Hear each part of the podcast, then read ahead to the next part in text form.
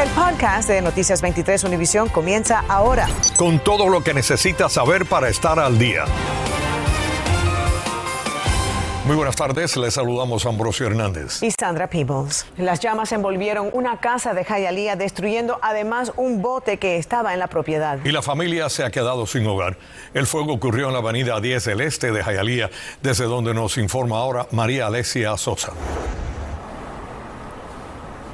Ambrosio, Sandra, una noticia lamentable para esta familia cubana de Jayalía. Y Sandra, como comentabas, efectivamente en este patio había un bote del dueño Miguel Villavicencio, pero él nos decía que no fue eso lo que ocasionó el fuego. Realmente el patio todo quedó completamente consumido por las llamas. Ellos creen que lo que ocurrió fue que estaban cargando unos taladros, era una batería especial para cargar las herramientas, los taladros, y eso tuvo un pequeño cortocircuito y se llevó la casa en cuestión de minutos. Por suerte, ninguno de los miembros de esta familia estaban aquí.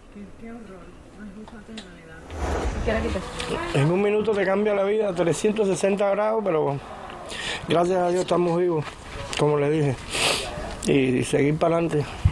Este es el castillo de mi princesa. Ahora está en ruina, pero Perdimos la guerra, pero no la batalla.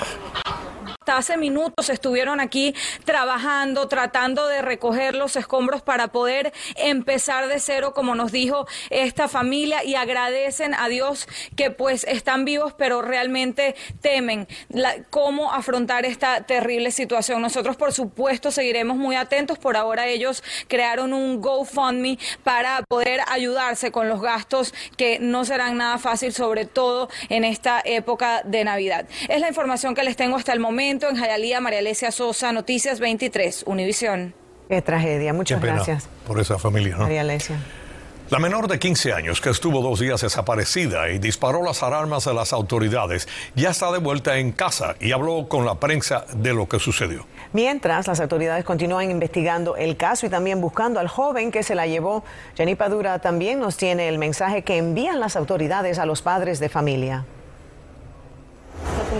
Jamie Enríquez dijo estar arrepentida por haberse ido con el joven que conoció a través de un videojuego y con quien conversaba por WhatsApp hacía seis meses. Yo dije que me llevara a un lugar y ella llamó a mi mamá porque me arrepentí lo que ha hecho, pero él no tiene culpa de nada porque yo le dije que hiciera todo. El sábado en la noche la madre notificó a la policía de su desaparición y de inmediato iniciaron la búsqueda. Los detectives la ubicaron en Filadelfia cuando aparentemente el sospechoso la abandonó. Ella llamó a la mamá el sábado en la noche como a las 10 y 50.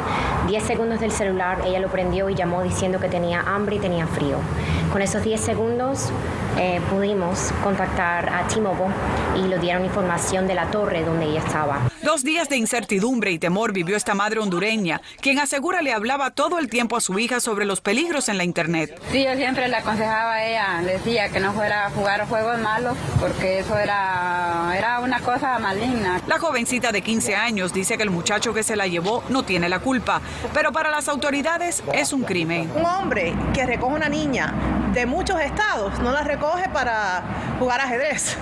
So hay que averiguar bien qué fue lo que pasó y cuáles fueron las intenciones. Los detectives lo están buscando, pero no dieron a conocer su identidad. Aconsejan a los padres de familia estar muy pendientes de sus hijos. Que les revisen los teléfonos a los hijos. Que miren y le pregunten persona por persona que están en las redes sociales y les revisen los contactos.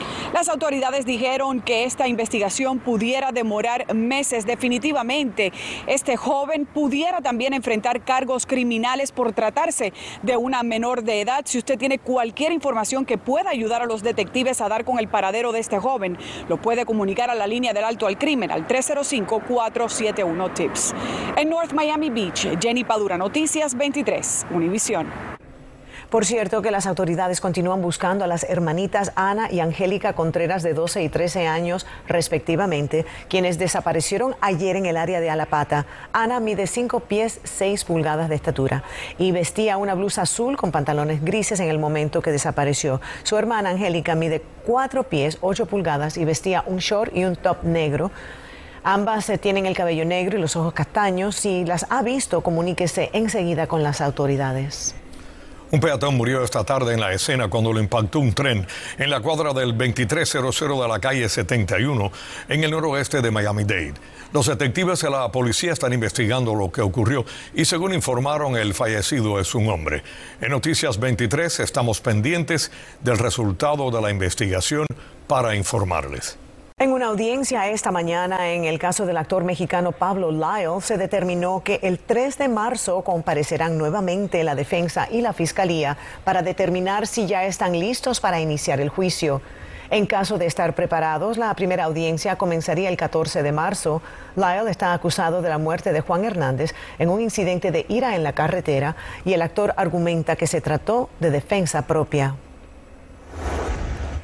Esta tarde la policía tiene en custodia a un individuo en relación a un robo en progreso, mientras que otros dos hombres subieron a un vehículo y escaparon del área de la tienda Dix en el centro comercial Town and Country en Kendall.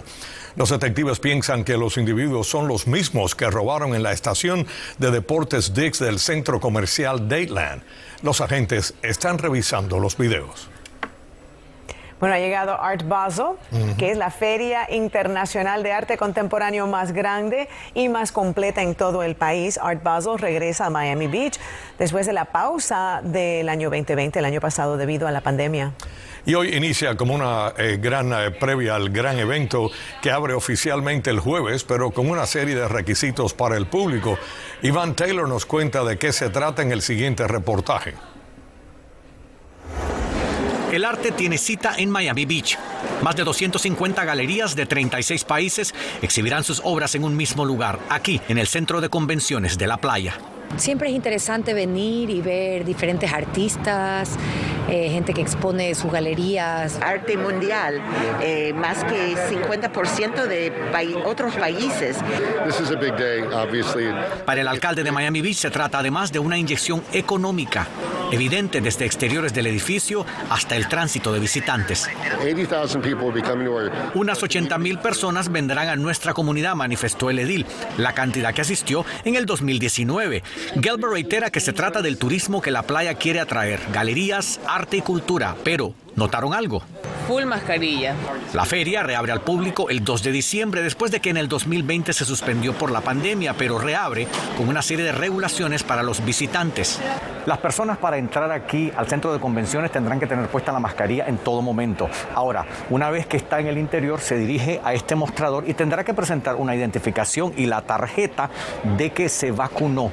De esa manera puede obtener la banda que le permite movilizarse en todas partes. Si carece de esta tarjeta, tendrá que presentar evidencia de que se sometió a la prueba del COVID en las últimas 72 horas. Si no es así, no puede entrar. Definitivamente no se ve mucha aglomeración de gente, todo el mundo como que manteniendo la distancia y, y pues estando con su grupo. Porque sabemos que no ha salido la pandemia todavía. Art Basel estará abierto hasta el sábado 4 de diciembre. El precio de las entradas no es fijo, varía. Los interesados en asistir deben de comprar sus boletos a través de la plataforma tickets.artbasel.com. La tarifa promedio es de 65 dólares por persona. Vaticinan que por el año clausurado, miles vendrán. En Miami Beach, Iván Taylor, Noticias 23, Univisión. Infórmate de los principales hechos del día. En el podcast de Noticias 23, Univisión. Vuelven las cuarentenas en Cuba en esta ocasión para viajeros de varios países de África.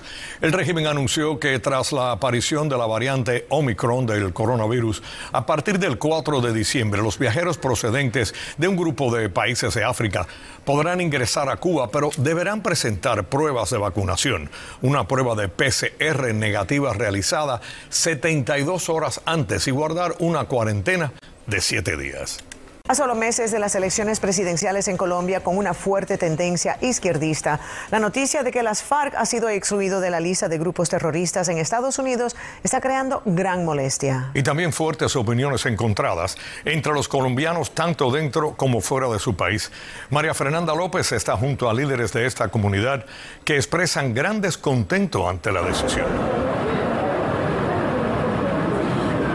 es para menos, Ambrosio, Sandra, cuando hablamos de que es una comunidad tan grande, creciente y pujante aquí en la Florida.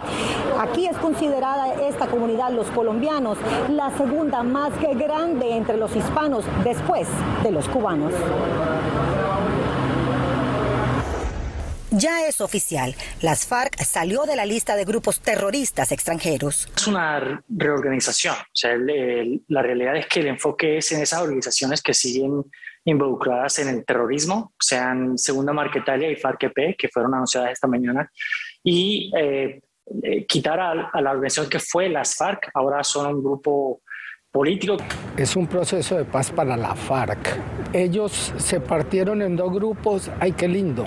Entonces, un grupo quedan de senadores y representantes y otro grupo sigue metiendo narcotráfico y haciendo maldades disque en el monte. El Departamento de Estado justifica que el grupo guerrillero colombiano que se fundó en 1964 ya no existe como una organización unificada que se dedica al terrorismo.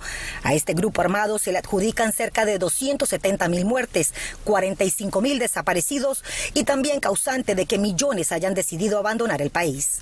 Yo no conozco muchas familias que no hayan sufrido por el terrorismo de este grupo terrorista, incluyendo mi familia, con el secuestro de mi padre. Aquí no hay amor por las FARC, la, mancha en la historia eh, de los últimos 52 años, eso no, no se quita con esta designación. Y bien preocupante que viene una elección presidencial en Colombia en la que estamos todos muy preocupados por el mensaje que puede mandar esta decisión. Ante las críticas y descontento de la diáspora colombiana en el sur de la Florida, el asesor del presidente Biden para asuntos latinoamericanos, Juan Sebastián González, realizó un viaje relámpago a Miami.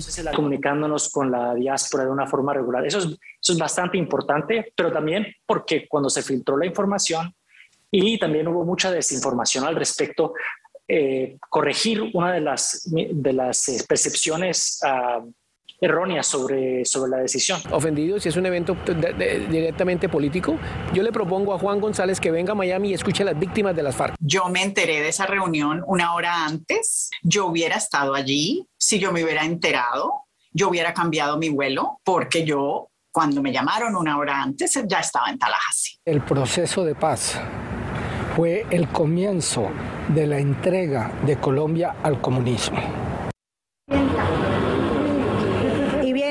destacar que este grupo de líderes comunitarios colombianos están aquí reunidos, analizando y le han hecho una invitación abierta, como escuchamos, al asesor González de que venga a reunirse con estas personas que se sienten realmente víctimas de las FARC. El asesor nos aclaraba que esto viene desde la administración Trump, que esto no tiene nada que ver con administración demócrata o republicana. Lo cierto es que es un proceso que se debe de hacer cada cinco años y que todos aquellos que todavía tengan crímenes de lesa humanidad pendientes serán sancionados cuando entren aquí a los Estados Unidos. Ambrosio, ¿alguna pregunta? Sí, eh, María Fernanda, pero con quienes se reunió el enviado de la Casa Blanca, ¿compraron eh, lo que les dijo o no lo compraron? Personas que se reunieron fueron algunos líderes que fueron muy seleccionados, le pregunté y por eso quiero invitarlos a que después en nuestras redes sociales puedan ver, por supuesto, la entrevista completa que quiero destacar, me la dio a las 5 y 50 de la tarde del día de hoy, luego de que ya él se fuera. Nos dice que estos líderes no fueron invitados porque fue una reunión relámpago, tal como lo había advertido, pero que está dispuesto a venir a dialogar. Sin embargo, aquí los que están presentes no están dispuestos a tolerar las decisiones que se han tomado. Ambrosio. Me imagino, por eso te hice la pregunta, y que solo se reunió con un grupo selecto y no con otros líderes eh, colombianos de nuestra comunidad. Eh, nos mantendremos al tanto, María Fernanda. Gracias por esa información. Buenas tardes. que sí, Estaremos muy pendientes porque además estos mismos líderes dicen que, por ejemplo, grupos tan importantes económicos para la, valga destacar la redundancia, para la economía del sur de la Florida, que representan aquí los colombianos, por ejemplo, como los grupos de los dueños de flores, de exportación de flores que vienen desde Colombia y otros muchos más, se sintieron completamente excluidos de esta reunión. Por supuesto que tendremos muchas más reacciones. Soy María Fernanda López, continúen con más de Noticias 23 Univisión. Bienvenidos a la información deportiva. Ayer el Miami Heat no pudo con Denver a pesar de jugar en su casa del FTX Arena del downtown de Miami. Sin Jimmy Butler ni Tyler Hero disponibles, la ofensiva no fluyó como de costumbre, aunque en realidad la clave estuvo en las canastas de tres puntos. De hecho, la diferencia en el marcador de 111 a 120, o sea, 9 puntos a favor de los Nuggets, equivale a 3 de 3 que Denver no sacó de ventaja. Ellos encajaron 18 y nosotros 15. Esa debe ser la tarea para Duncan Robinson, quien no ha estado nada bien desde la distancia, su supuesta especialidad, la cual le gana un contrato de 90 millones de dólares por cinco años.